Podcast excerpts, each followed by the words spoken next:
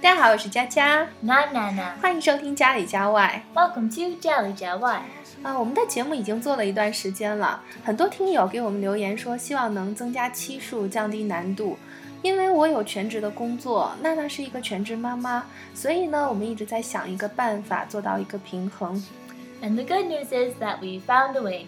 We will try to make another program every week on Tuesdays to tell you some interesting or useful thing related to English. 是的，我们每周二会增加一期趣味英语节目，可能会跟你聊聊俚语，推荐一些美剧或者综艺节目，也可能会告诉你一些好用的网站或者是 App。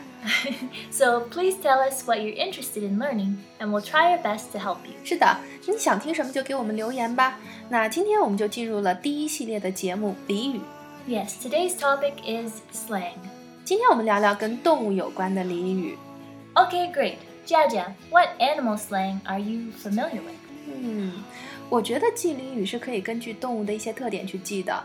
比如说，狗是任劳任怨的，有一个词儿叫 dog tired，、中文我们也会说都累成狗了。Yeah, and another one is a dog's life means someone who has a bad living condition.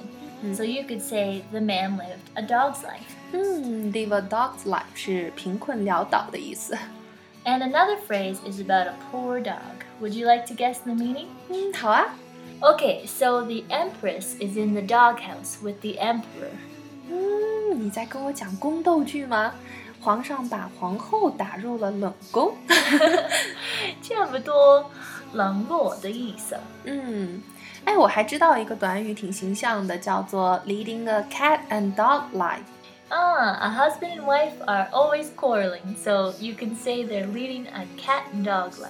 嗯，两口子总是吵架，过着水火不容的生活，所以你们一般会用猫狗来形容。哎，中国也有很多属相是相冲的，比如说鸡猴不到头。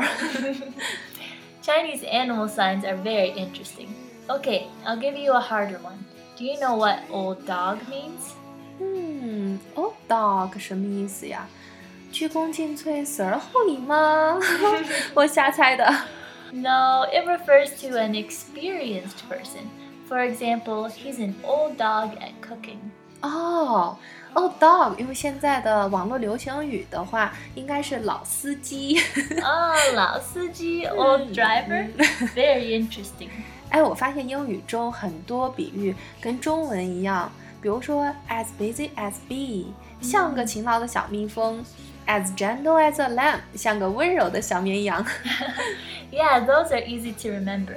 But there are still 不一样的, such as hungry as a bear and timid as a hare. 嗯，as hungry as a bear 是 饿狼，但是你们用的是熊；as timid as hare 是胆小如鼠，但是你们用的是 hare 野兔。哎，你这么一说，我也觉得挺形象的，因为兔子是乖乖的，看起来也是挺胆小的。哎，我想起来一个是 as poor as a church mouse，是一贫如洗的意思，但是你们用的是老鼠。 Oh, yes, a mouse is poor. It always steals from others. 嗯，中国有个儿歌是“小老鼠上灯台，偷吃油下不来 Oh, it's a nice children's song. ” 好啦，那今天我们跟大家分享了关于动物的俚语，有什么有意思的俚语可以给我们留言哦。yes, we'd love to discuss them with you. 那今天的节目就到这里，如果你喜欢，就关注家里家外吧。See you next time.